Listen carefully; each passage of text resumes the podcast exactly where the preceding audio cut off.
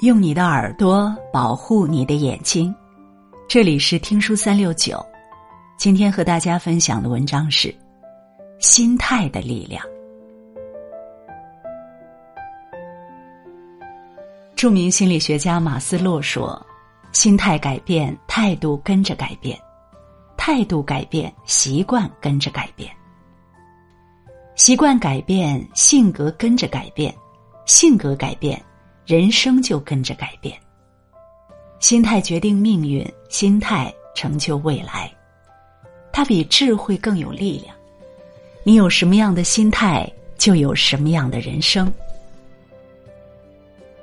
放宽心态，身体就好了。俗话说：“心宽一寸，病退一丈。”一个人的身体状况和心态息息相关。相由心生，病从心起。你心态不好，病就来了。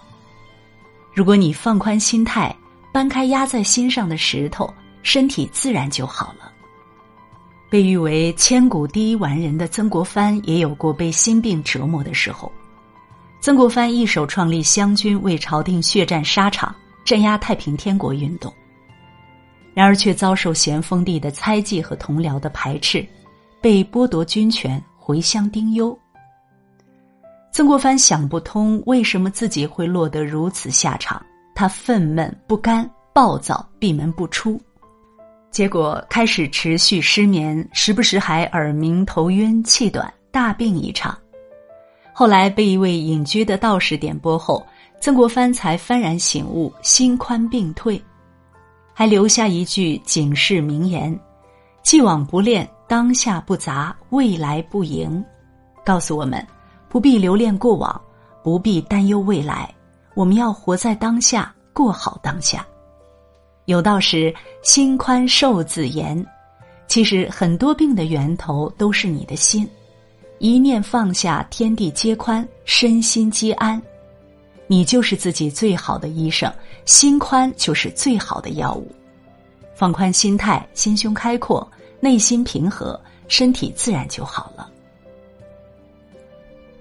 调节心态，事情就顺了。苏轼在《题西林壁》中写：“横看成岭侧成峰，远近高低各不同。”换句话说，不同的视角呈现出不同的风景。就像是同样的半杯水，有人看到剩下的一半有人看到失去的一半可见，事情的好坏不在于事情本身，而在于人的心态。心态调节好了，事情也就顺了。曾经有个举人上京赶考，在客栈里做了两个梦，他心中困惑不安，于是去找算命的人解梦。谁知对方开口就说：“你回去吧，这次肯定不会高中。第一个梦，高墙上种白菜，纯属白费力气。”第二个梦，下雨天戴斗笠还撑伞，岂非多此一举？举人听后难免心灰意冷，伤心的走回客栈准备返乡。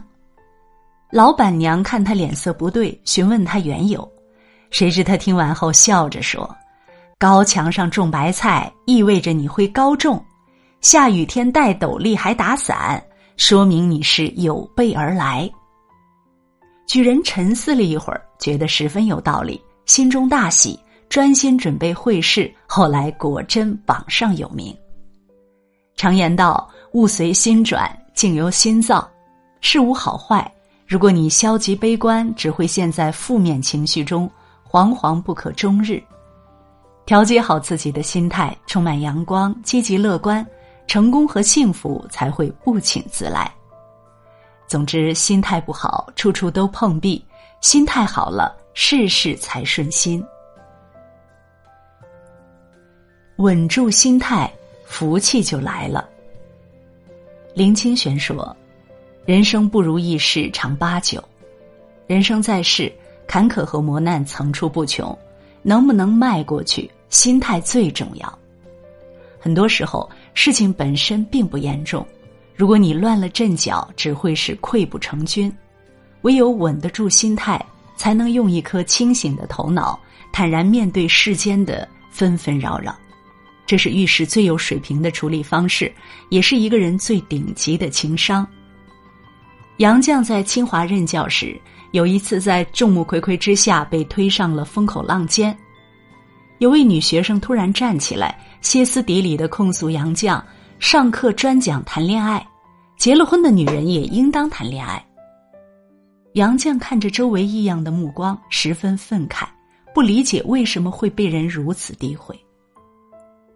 但他心里清楚，愤怒和对峙只会让事情恶化。他稳住自己，置若罔闻，继续上课。次日，他依旧大大方方出门上课，静心做学问。哪怕此事见报，杨绛还是没有发言。用他的话说：“知道我的人反正知道，不知道的随他们怎么想去吧。”原本杨绛以为被如此控诉还登了报，他的教学生涯算是走到尽头了。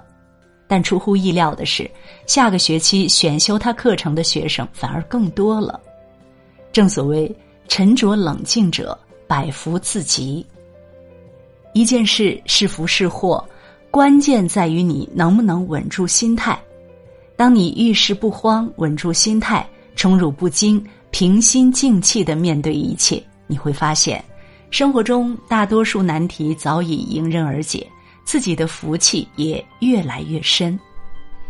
余生愿你我都有一个好心态，不要负面情绪牵绊，健康、乐观、沉稳的过好每一天。如果你喜欢听书，喜欢听书三六九，欢迎关注并转发。让我们相约听书三六九，用听书点亮你的人生。